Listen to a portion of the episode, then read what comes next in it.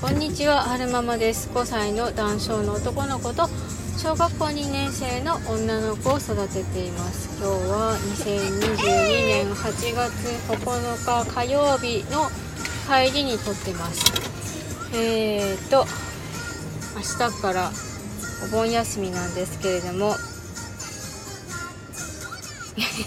この後の私の余裕があればいよいよ明日からあの 激烈自己紹介の回を、えー、配信していきたいなって思おっとっと思ってるんです。